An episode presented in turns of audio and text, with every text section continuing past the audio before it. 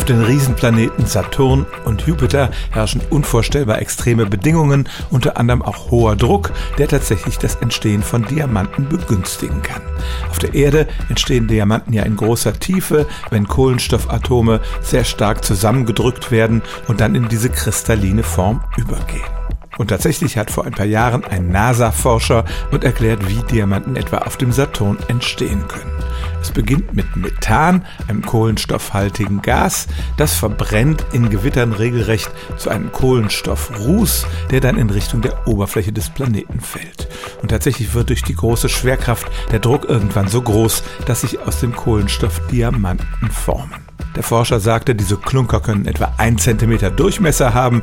Das wäre schon ein Diamant, den Elizabeth Taylor mit Stolz tragen würde. Damit hört es aber noch nicht auf. Die Diamanten in dieser Planetenatmosphäre sind nämlich nicht unvergänglich. Irgendwann wird der Druck so groß, dass sie sich verflüssigen und dann fällt tatsächlich ein Regen aus flüssigen Diamanten auf Jupiter und Saturn. Stellen auch Sie Ihre alltäglichste Frage unter stimmtz.radio1.de.